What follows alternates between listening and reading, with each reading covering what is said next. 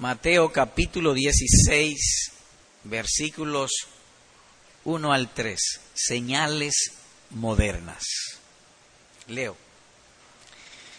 Vinieron los fariseos y los saduceos para tentarle y le pidieron que les mostrase señal del cielo.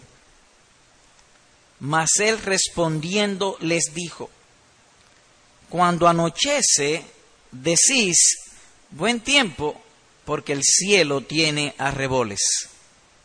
Y por la mañana, hoy habrá tempestad, porque tiene arreboles el cielo nublado.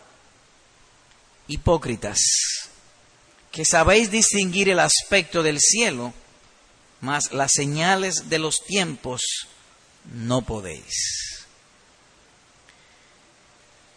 En esta ocasión del pasaje que hemos leído, el Señor había hecho una obra portentosa, con unos pocos panes y peces, había dado de comer a cinco mil varones. Y aquí en el leer dice, vinieron los fariseos y los saduceos para tentarle. Al parecer ellos habían oído la noticia y vinieron con un mal corazón. Dice el texto claramente para tentarle curiosos por una señal del cielo. Los fariseos profesaban buscar el agrado de Dios. De pronto se presenta un profeta, un hombre que viene predicando y haciendo milagros en medio del pueblo, y entonces a ellos les parece como de Dios por momento y por momento no. Y le dicen, bueno, si tú eres de Dios, danos una señal del cielo, muéstranos un milagro para que nosotros seamos uno contigo. Parecería como que ellos tenían buena intención, pero lo cierto es que estaban tan atados a las cosas terrenales que ellos pidieron que el Cristo le hiciera un milagro para creer en Él. Pero era solamente un pedido pecaminoso o engañoso, como bien dice el pasaje. Nótense cómo Jesús les reprendió. Versículo 2.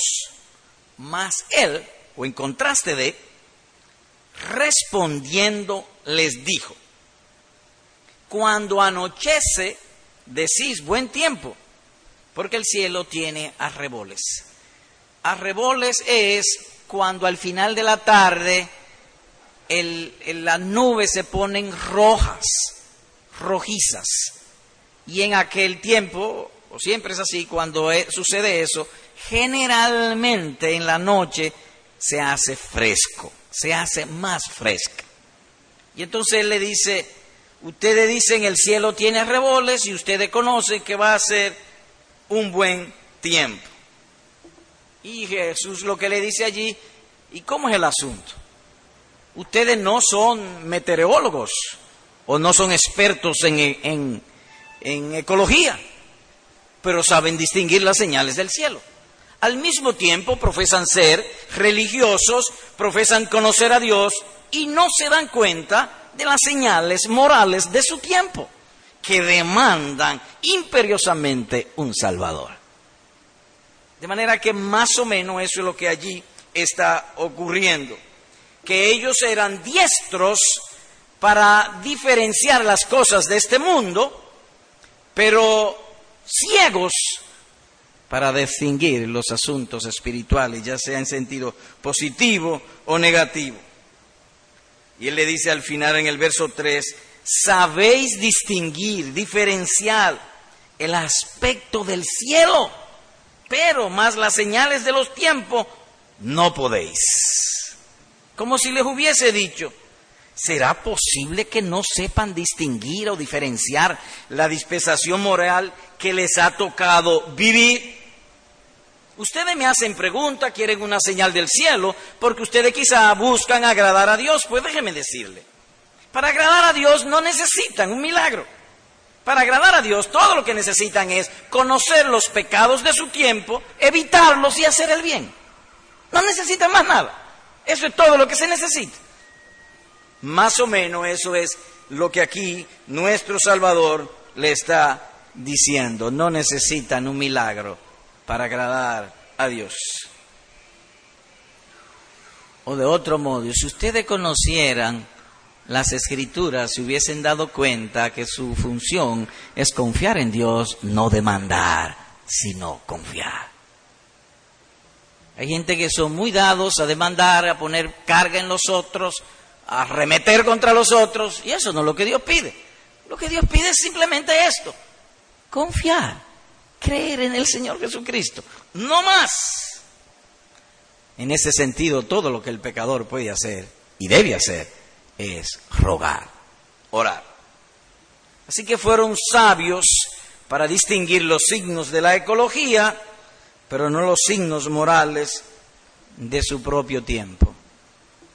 Y entendemos que eso está sucediendo ahora. Particularmente nos parece como una gran misericordia. Y agregaríamos una grandísima misericordia la crisis mundial económica que está sucediendo. Dios está diciéndole a la humanidad, las riquezas son inciertas. Lo que el mundo necesita ahora no es dinero. Todo lo que el mundo necesita es Cristo Jesús, el Salvador. No más. La época está demandando un Salvador. Es eso.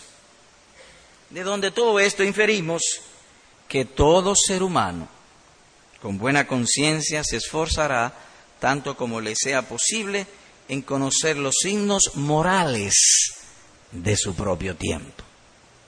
Al leer el pasaje notamos cuál fue la censura. Voy a leer nuevamente los versículos. Vinieron los fariseos y los saduceos para tentarle y le pidieron que les mostrase señal del cielo. Mas él respondiendo les dijo, cuando anochece decís, buen tiempo, porque el cielo tiene arreboles, y por la mañana hoy habrá tempestad. Eh, recuérdense que ellos estaban cerca del mar, porque tiene arreboles el cielo nubalado. Y aquí viene la censura. Hipócritas, que sabéis distinguir el aspecto del cielo, mas las señales de los tiempos no podéis. Así que la censura es una censura a todos aquellos en la época cualquiera que le, que le toque vivir y no se esfuerce por conocer cuáles son los signos morales de su tiempo para evitar el mal y hacer el bien. Así que es una censura, pudiera decirse una censura generalizada o universal y aplica también a nosotros en esta época. Dos preguntas haremos al pasaje para estudiarlo. Uno, ¿cuáles son los signos de estos tiempos? ¿O cuáles son las señales de estos tiempos? Esa es la primera. Y segundo, ¿qué hacer en estos tiempos? Sería la segunda. Uno el diagnóstico y el otro el remedio. Así que empecemos con lo primero, ¿cuáles son los signos de estos tiempos? Bien, para discernir, para conocer, para saber cuáles son estas señales, necesitamos fijar la vista, y hablo en sentido metafórico, la vista del alma en dos direcciones. Una vertical y otra horizontal. O dicho de otro modo, ¿Qué dice el cielo? ¿Cuáles son las señales del cielo para esta época? Esa es una. ¿Y qué está diciendo el mundo? Sería la otra. Es decir, para conocer las señales de estos tiempos. Así que veamos aquí en esta parte señales del cielo. ¿Cuáles son las señales del cielo? Bien, si estamos nosotros dentro de la casa o en una cueva y queremos saber las señales del cielo, hemos de salir afuera y colocarnos ya no debajo del techo, sino debajo del cielo para saber cuáles son las señales del cielo. En sentido espiritual, las señales del cielo tienen una ventana, una sola ventana. Esa ventana es esta, las Santas Escrituras.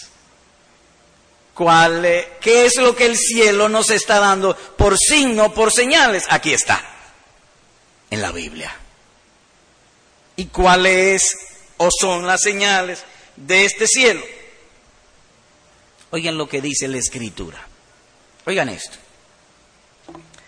Palabra fiel y digna de ser recibida por todos. Que Cristo Jesús vino al mundo para salvar a los pecadores, dice 1 Timoteo 1.15. Y para probar que esta es la señal del cielo, diremos varias cosas. Primero, palabra fiel y digna, dice allí. ¿Acaso no toda la Biblia es fiel? Sí, toda la Biblia es fiel. ¿Y es digna? Sí, toda la Biblia es digna. ¿Y por qué aquí dice palabra fiel y digna? O porque esté más fiel y más digna que todo. Esto resume la Biblia. ¿Y qué resume la Biblia? La gloria de Dios y la salvación del hombre. Cristo Jesús vino a salvar a los pecadores. Y él agrega allí de ser recibida. ¿De ser recibida por quién? Por todos. De manera que está hablando que hay una señal del cielo que ha de ser recibida por todos. ¿Y cuál es esa señal? Que Cristo Jesús vino a salvar. En otras palabras, el cielo tiene una clara señal. Está ofertando salvación.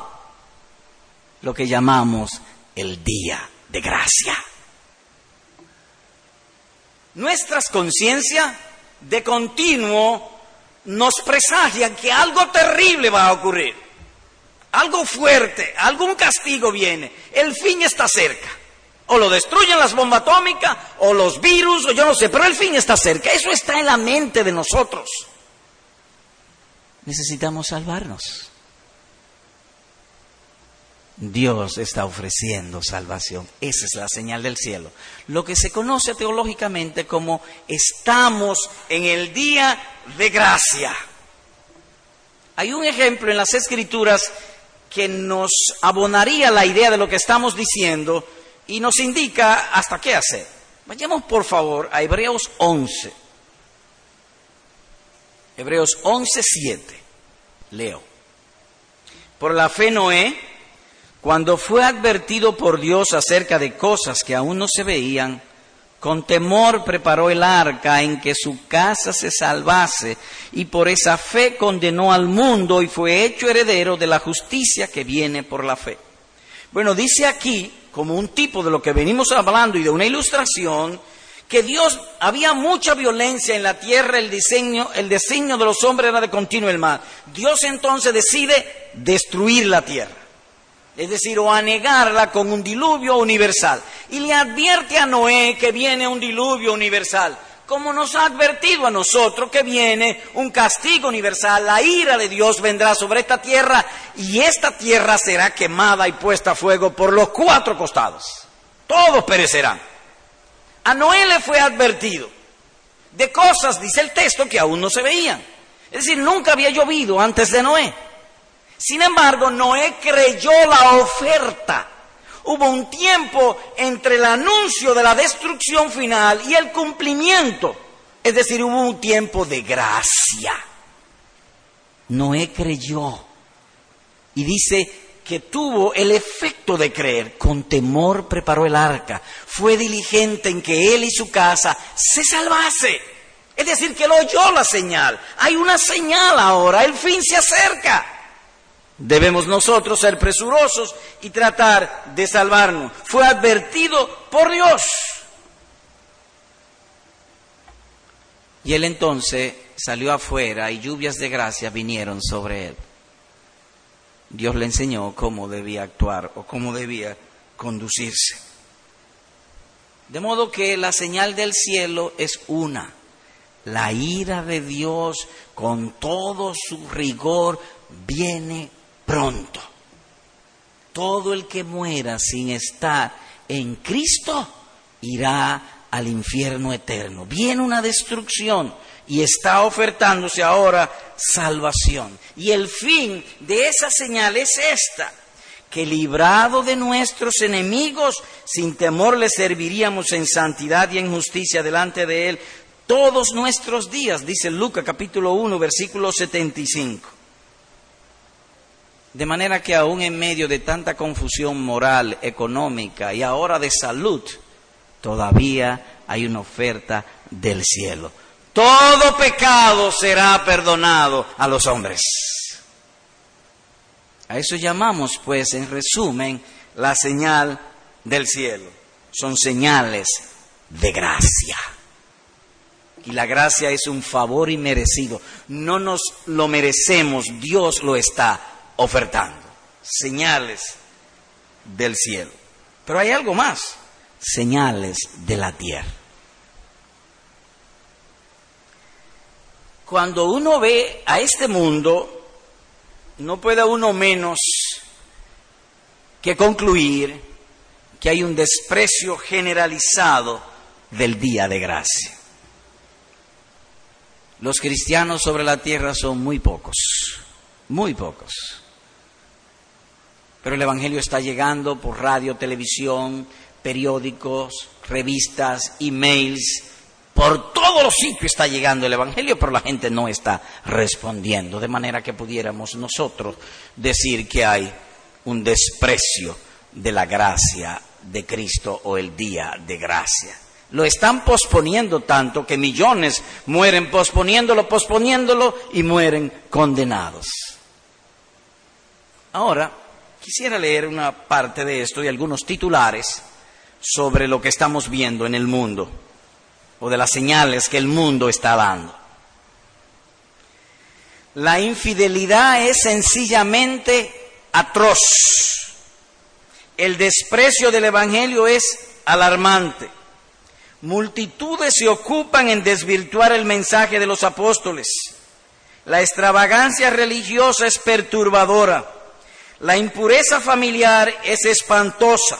De cada diez matrimonios, siete terminan en divorcio. El amor al dinero es una plaga. El modelo a seguir entre la juventud es la inmoralidad, el lesbianismo y la homosexualidad. La extravagancia de vida permea todos los extractos de la sociedad. Ahora no solo los ricos son extravagantes, sino también los pobres. La impureza sexual es altamente precoz y se ha trasladado para imperar en la infancia. La inmoralidad es un, espíritu difundido en las clases sociales y la pornografía invade aún la niñez. ¿Está el predicador exagerando? No, yo creo que se queda corto. Y así estaba profetizado. Los moradores de la tierra dice que no hay verdad, ni misericordia, ni conocimiento de Dios en la tierra. Perjurar, mentir, matar, hurtar y adulterar prevalecen. Y homicidio tras homicidio se suceden, por lo cual se luntará la tierra y se cenará todo morador de ella con las bestias del campo y las aves del cielo y aun los peces del mar morirán, dice Oseas capítulo 4, versículo 1 al 3. En otras palabras, el profeta está diciendo que va a venir un desenfreno de inmoralidad tal que hasta la ecología se va a afectar. No, pero eso será imposible que la ecología se afecte. Bueno, llegará el día. No, estamos en él. Estamos en él. Vivimos de las señales que el mundo está dando en una época donde a cada hora somos asaltados con algún tipo de mala noticia robos, hurtos, atentados, crímenes, fornicaciones, violaciones, esturpo, maldad. Y no solamente de carácter moral, sino también de carácter religioso en todos los órdenes. Sentimos cansancio de este mundo. A veces nosotros mismos los creyentes decimos, oh, que venga el, virus y que nos mate. Y nos, pero ¿será que yo quiero salir de los problemas o estar con Cristo? entonces nos aguantamos. Pues no sabemos bien lo que estamos pidiendo, pero estamos cansados de este mundo. Las señales que están dando el mundo es que una calamidad terrible se aproxima. Mire conmigo Jeremías capítulo 8, por favor. Jeremías 8, allá, versículos 6 y 7. Leo. Dice él, escuché y oí. Pero no es lo mismo escuchar que oír, sí, es lo mismo. ¿Y por qué lo repite? Porque le produjo una fuerte impresión. escuché, oí, él habló. Como quien dice, fue fuerte, me impresionó. No hablan rectamente. Es difícil encontrar gente que hable con honestidad. Todo el tiempo son ganchos. Y te dicen una cosa para saber qué tú estás pensando y entonces te tiran otra. Eh, todo el tiempo es así. No hablan rectamente. No hay hombre que se arrepienta de su mal, maldad tras maldad, maldad tras maldad, y tú no oyes a un hombre diciendo, ¿qué he hecho? Me voy a arrepentir. Eso no se ve. Cada cual se volvió a su propia carrera porque no puede ser llamado de otro mundo. Nadie está viviendo tranquilamente, todo el mundo está en una carrera. Como caballo que arremete con ímpetu a la batalla. Y dice él, agrega, aún la cigüeña en el cielo conoce su tiempo, y la tórtola y la grulla y la golondrina guardan el tiempo de su venida, pero mi pueblo no conoce el juicio de Jehová. El mundo no conoce la ira de Dios. ¿Cómo podemos conocer la ira de Dios? Bueno, la escritura dice en otro lugar, y como no aprobaron tener en cuenta a Dios, en consecuencia, Dios los entregó a una mente reprobada para hacer cosas que no convienen. En otras palabras, que la ira de Dios es que cuando la gente vive sin tener en cuenta a Dios, Dios los entrega a hacer cosas locas, de locura. Y no hay que ir muy lejos, no hay que ir muy lejos. Hay países que le han dicho, y cosa que hemos repetido aquí, a partir de mañana dos mujeres que se casaron, fulana va a ser hombre. A partir de mañana dos hombres que se casaron, mengano va a ser la mujer. ¿Están locos? Eso es fruto de la ira de Dios el robo, el hurto, la violencia, el homosexualismo, la mundanalidad. Eso es fruto de la ira de Dios, porque cuando un hombre vive sin tener en cuenta a Dios, Dios lo entrega a hacer cosas de loco. El mundo está loco. Pero cuando decimos el mundo está loco, simplemente lo que queremos decir es, el mundo no conoce el juicio de Dios. Y ahora se han inventado Terrible eso, que si usted no tiene dinero está en pecado. Y si usted está enfermo está en pecado también. No, ese no es el juicio de Dios. El juicio de Dios es cuando la gente pierde la mente. Cuando la gente deja de pensar correctamente, que a lo bueno llaman malo y a lo malo llaman bueno. Ahí hay juicio de Dios. La ira de Dios se está manifestando. Por lo que he dicho, como no aprobaron tener en cuenta a Dios, Dios los entregó. ¿A qué? A una mente loca. ¿Hoy para qué? Para hacer cosas que no convienen. Ciertamente, como dice el profeta, mi pueblo no conoce el juicio de Jehová. Así que pudiéramos decir, en estos tiempos hay una insensibilidad moral y espiritual desenfrenada. Ese es el mal de nuestros tiempos. ¿Qué significa esa insensibilidad? Bueno, un ojo con cierto conocimiento y discernimiento no necesitaría que se le explique mucho. Simplemente la impiedad es desenfrenada. Piedad es vivir teniendo en cuenta a Dios. Impiedad es vivir sin tener en cuenta a Dios. Y en estos tiempos la impiedad es simplemente desenfrenada. Hay un pesimismo generalizado. Todos los hombres tienen un miedo terrible al fracaso y ahora más. Gente que tenía muchísimo dinero en la inopia, quiere decir sin dinero. Es una misericordia. Porque lo que el hombre necesita, como hemos dicho, no es dinero. Lo que el hombre necesita es a Dios en Cristo Jesús. No otra cosa. Si usted ve las películas de Hollywood, todas son con un presagio de maldad, que va a venir monstruo, que se va a acabar el mundo, que va... la propia conciencia de los malos hombres no le deja tener la boca callada. La ira de Dios está encendida. Hay una insensibilidad espiritual desenfrenada o generalizada. Todos perciben que algo anda mal, muy mal, pero no oyen las voces de sus conciencias. Muchas noticias, pero no la voz de su conciencia. Volvamos otra vez a Mateo 16, como Jesús les dijo. La parte final del verso 3. Hipócrita. Es decir, están viviendo en dos mundos. Uno es el que se aparenta y otro el por dentro. Dicen que aman a Dios, pero mentira, lo que aman es el dinero y las criaturas. Ser importante en este mundo. Hipócritas. Hipócrita también, insensatos, estúpidos. ¿Por qué? Porque sabéis distinguir el aspecto del cielo, mas las señales de los tiempos no podéis.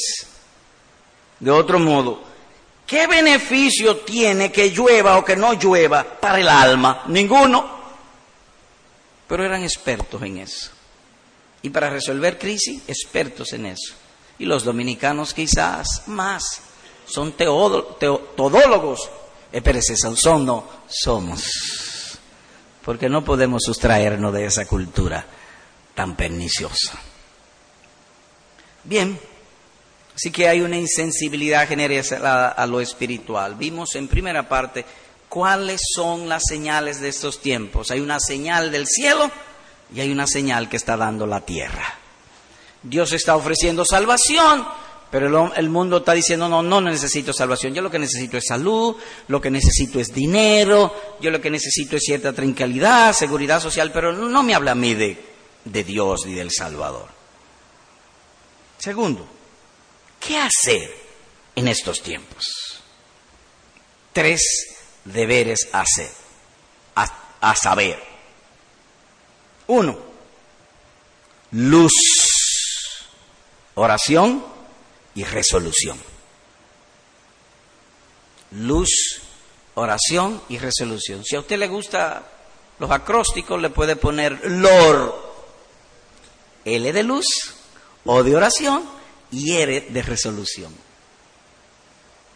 Usar la luz orar y tener un corazón resoluto en lo bueno.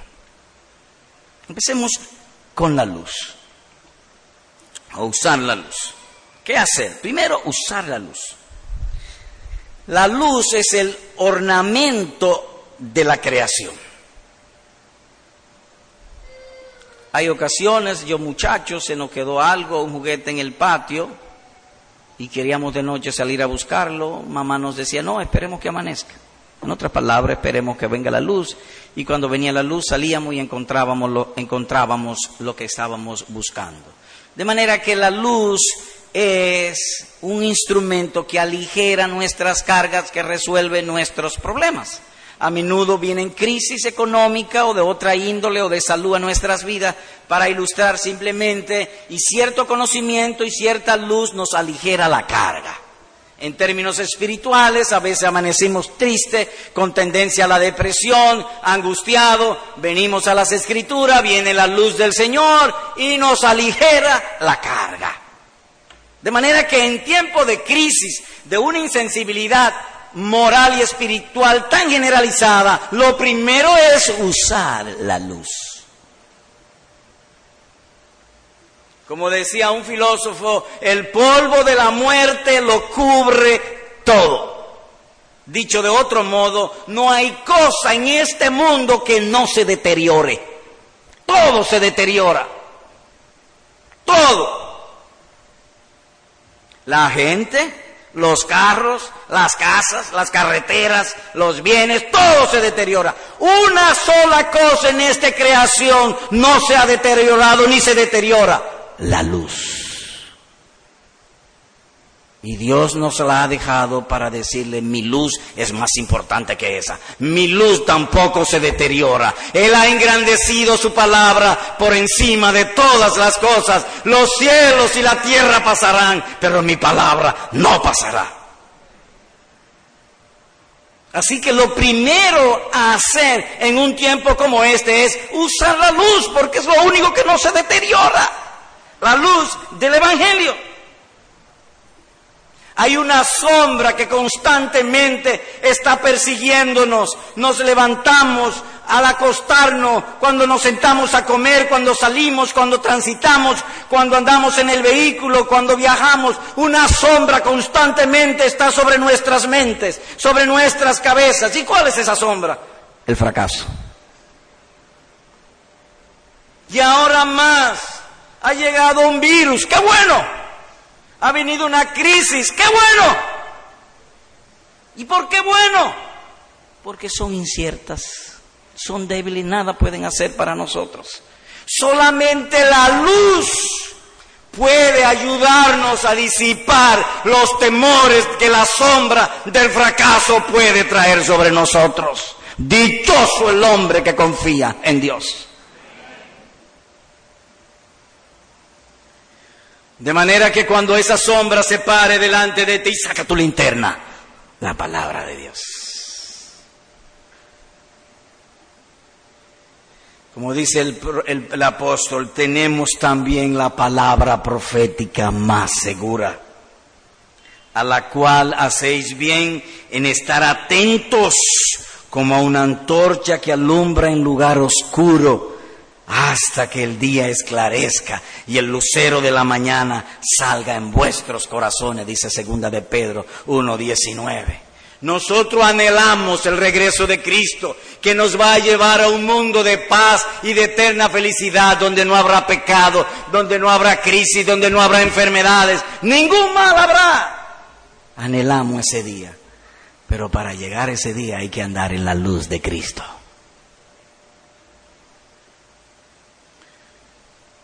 De manera que la luz o usar la luz es lo primero. Permítame entonces abundar o abonar esta idea con una profecía del Nuevo Testamento. Les invito a que vayamos a segunda de Timoteo capítulo 3. Un pasaje muy conocido y que volvemos sobre él. Y voy a leer los versículos 1, 13 y 14. Así que leo el versículo 1. También debes saber esto, que en los postreros días vendrán tiempos peligrosos. Parece un titular del periódico de hoy o de mañana o de ayer, porque estamos viviendo tiempos peligrosos los líderes religiosos, los políticos, la oposición, los que están arriba, los que están abajo, están desesperadamente clamando a los gobiernos, aquí en México, en Estados Unidos, en todo lugar, líbranos de la violencia. Peligro por todas partes. Y Pablo profetizó eso hace más de dos mil años. De manera que lo sabio es andar tras los que andan en la verdad lo que él dijo fue verdad, lo sabio es seguir esa luz. Voy a leer el uno otra vez. También debe saber esto que en los postreros días vendrán tiempos peligrosos. Si fue cierto para él, es mucho más cierto para nosotros. Verso 13. Más o pero, los malos hombres y los engañadores irán de mal en peor, engañando y siendo engañados. Preguntamos, los engañadores, los malos hombres, son peores que hace 100 años o ahora son peores que hace 100 años. No, antes nosotros vivíamos, eh, bueno, quizás no todos tienen mi edad, pero pequeños vivíamos en la calle, entrábamos, salíamos, íbamos aquí y no había peligros, ningún peligro. Y todo el mundo era más o menos de la misma clase económica. Pero eso no está sucediendo así. La profecía se está cumpliendo. Los malos hombres irán de mal en peor. No los creyentes, los incrédulos irán de mal en peor, dice allí, engañando y siendo engañados. ¿Cuál es pues el remedio que Dios ha provisto para librarnos de esos tiempos peligrosos? ¿Cuál es? El verso 14 lo dice. Pero tú, a diferencia de ellos, tú, que tú qué, persiste tú en lo que has aprendido y te persuadiste sabiendo de quién has aprendido, y que desde la niñez has sabido las sagradas escrituras. Entonces el primer remedio, o qué hacer en un tiempo de maldad como el que estamos viviendo, es usar la luz. Apegados a las santas escrituras sería lo primero. Y eso se le dijo a Timoteo, que era un hombre verdadero creyente, un gran santo del pasado. ¿Cuánto más a nosotros? Así que es bueno para el creyente. Hermanos, las tinieblas ahora son muy densas. La neblina es muy fuerte, apenas se puede ver. La confusión viene rápido a nuestras mentes. Dudamos aún de los textos bíblicos porque hay muchas tinieblas, hay ocasiones que no nos podemos ver ni la mano. Necesitamos desesperadamente la linterna de la palabra de Dios.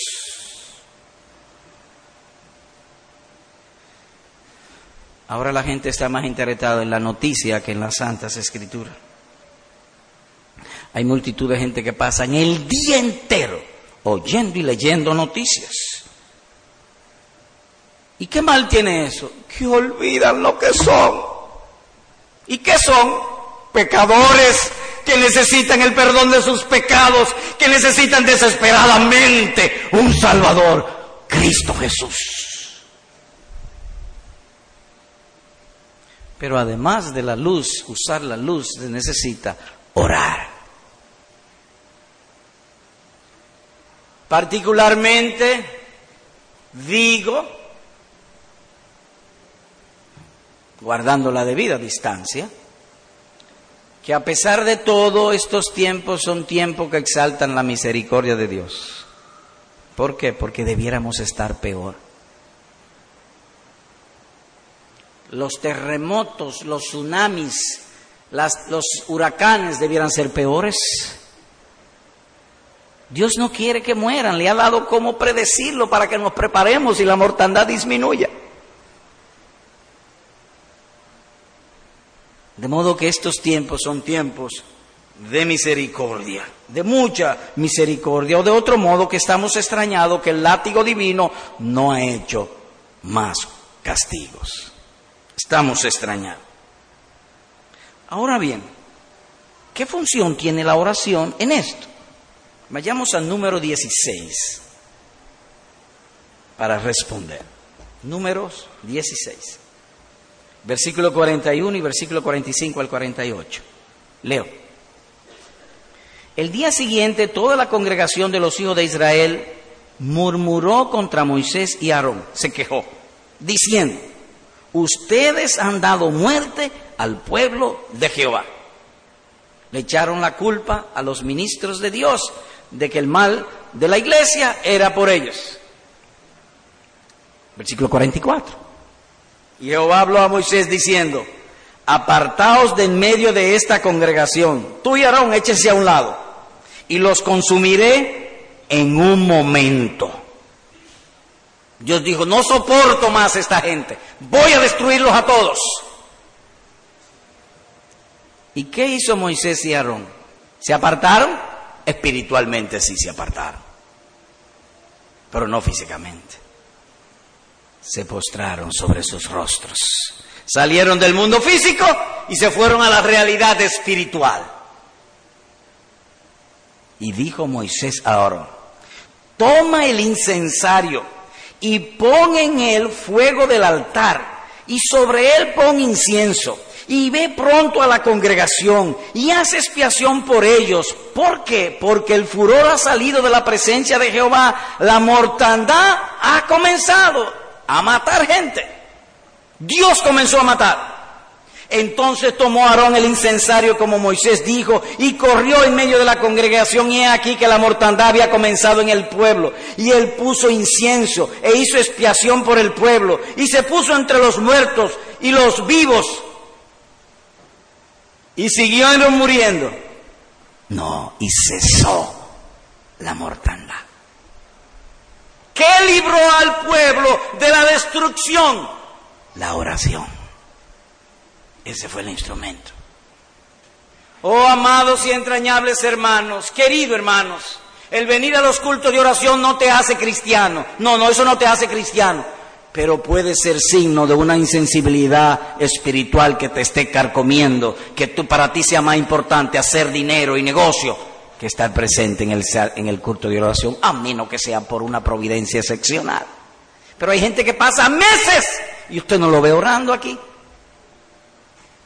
Oh, tememos que la insensibilidad moral de este mundo lo haya arropado y se lo esté consumiendo. Así que el segundo es oración. La oración los libró del castigo o que tiempos de peligro son tiempos de multiplicar la oración. Tercero, una santa resolución. Es decir, que debemos prevenir. ¿Y qué es prevenir? Prepararnos para lo peor. Las cosas se pueden ir descomponiendo y la profecía bíblica apunta que se seguirá descomponiendo, los hombres irán de mal en peor.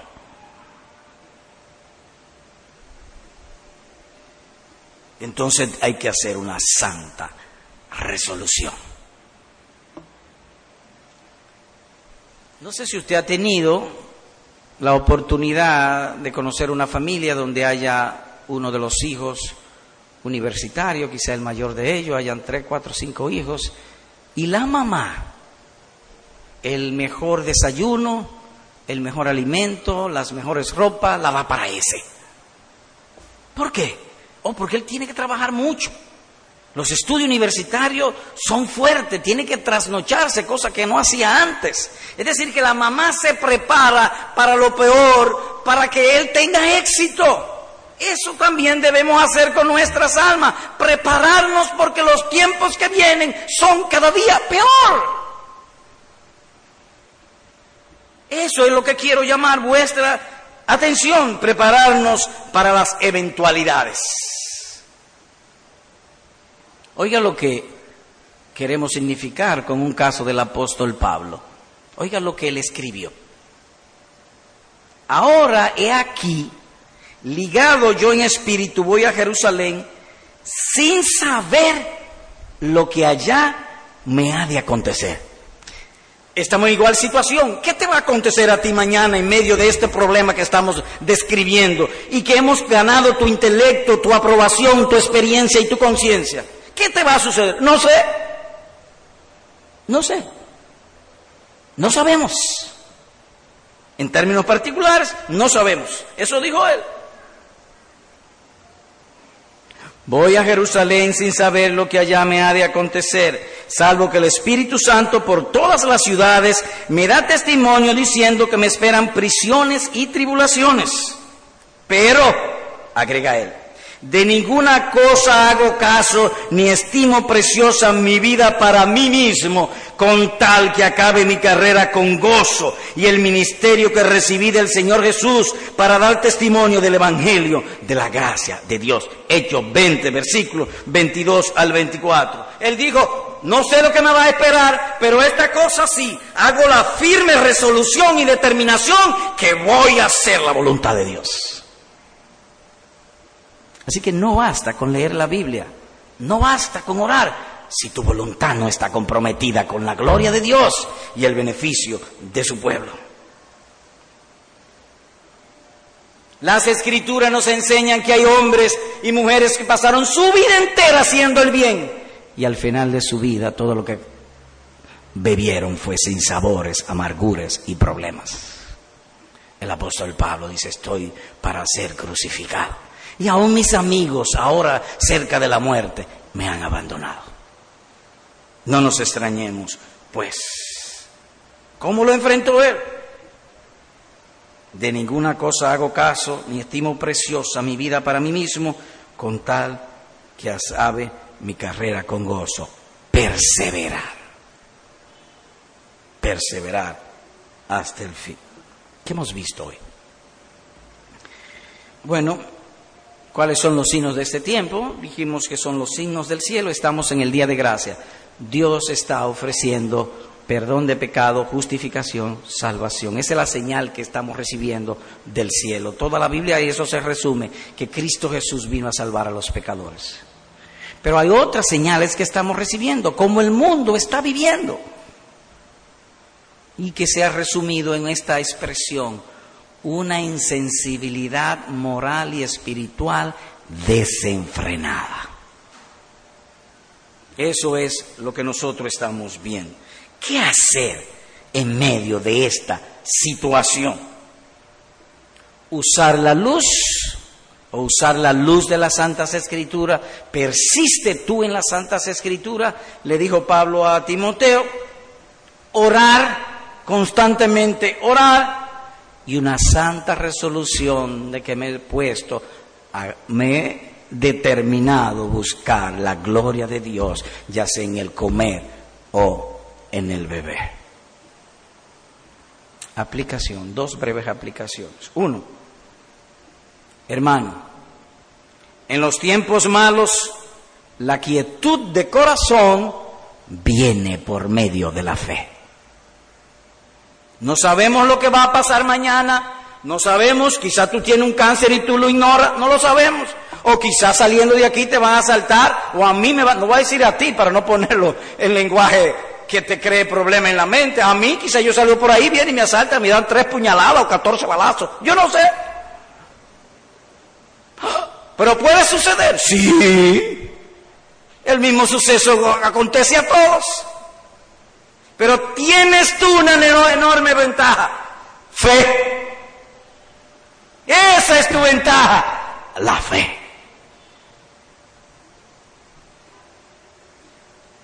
Hubo un hombre llamado Pedro que un día le preguntaron si conocía al Señor Jesús. Yo, no, yo no sé quién es ese hombre. Y juró y perjuró que él no lo conocía. Y estando en el patio de aquella casa del sumo sacerdote, Jesús miró a Pedro, le clavó la vista. Y Pedro lo vio a él. Y dice la escritura que Pedro lloró amargamente. Y cuando Jesús resucitó dijo, pongan a Pedro jefe de los apóstoles. Lo salvó. De modo que tú tienes una enorme ventaja. A través de las santas escrituras tú puedes ver el rostro de Cristo y que cada día Él te sea más hermoso, más agradable y más inseparable en tu caminar. Las escrituras. Es pues la fe la certeza de lo que se espera. Sus promesas, la convicción de lo que no se ve. Lo vemos en las escrituras. Le fundió el corazón a Pedro y le funde el corazón hoy todavía a millones, a millones de creyentes. Pastor, pero yo leo la Biblia y, a mí no me funde el corazón. Ah, averigua, quizá tú necesitas orar más. Algo está pasando. Algo puede estar pasando. Entonces, ¿qué hago? Dile a él, yo sí no sé. Señor, yo quiero verte. Ábreme los ojos. Que mi alma y la tuya estén una sola, fundidas para siempre. Segundo, a los amigos. Amigo, alégrate. Oye, que, que esta advertencia divina llega a ti en el día de gracia y perdón. Hoy es un día de gracia y de perdón. Cuando Noé fue advertido de que venía la ira divina, el castigo divino, un diluvio universal sobre toda la tierra y que las aguas iban a cubrir toda la tierra. Él nunca había visto lluvia. Con temor preparó el arca. Y se salvó él y toda su casa.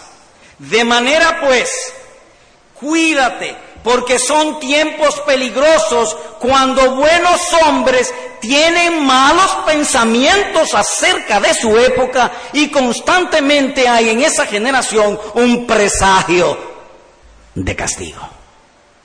Eso pasó en Noé. Y eso le dijo Jesús a los hipócritas, a los fariseos. Ustedes tienen un presagio de castigo. Vinieron, pero vinieron por un mal corazón. Por lo tanto, amigo, cuídate. Si eres honesto con tu conciencia y con tu corazón, tú sabes que está todos los días esperando lo peor. Si eres empleado, no te extrañaría ni te sorprendería que mañana te den el cheque de liquidación. No hay trabajo más para ti. Tú lo sabes. Tú sabes también, querido amigo, si mañana te sientes un dolorcito y va al médico que te digan, tiene cáncer. Tú lo sabes. De manera que no solamente nosotros te lo estamos diciendo, tu propia experiencia lo atestigua.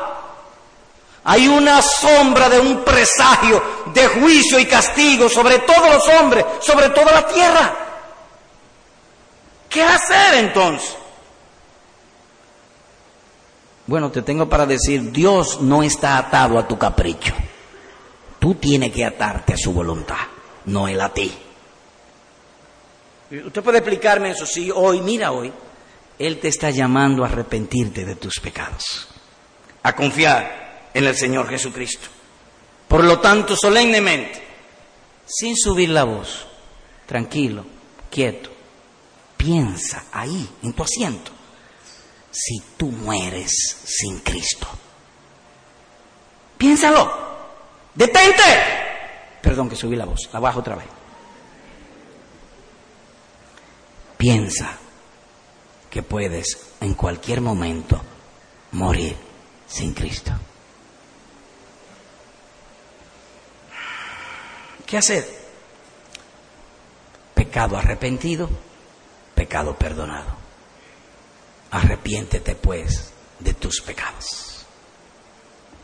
¿Y cómo uno se arrepiente de sus pecados? Bueno, primero tiene que ver tu pecado, algo mal hecho que tú has hecho en tu mente, míralo. Para empezar, ha vivido de espaldas a Dios. Tú a veces a la iglesia, a veces coge la Biblia, a veces. El Evangelio te es ajeno. Tú sabes de muchísimas cosas, pero de lo que debes saber, no sabes. Quizá eres un profesional, no sé, y sabes muchísimo, pero de lo que tú debes saber, cómo salvar tu alma, tú no sabes ni la jota. Cree en el Señor Jesucristo y serás salvo aquí ahora mismo en tu asiento. Cierra tus ojos y dile, Señor, perdona mis pecados. Gracias por salirme hoy al encuentro y hablarme. No solamente de la Biblia, sino que tú has unido mi propia experiencia y lo que estoy viendo en este mundo con tu palabra. Sálvame. ¿Has visto tú la vehemencia con que te hablo? Dios tiene una vehemencia mayor para salvarte, como si Dios rogase arrepiéntete y se salvo de tus pecados. Amén.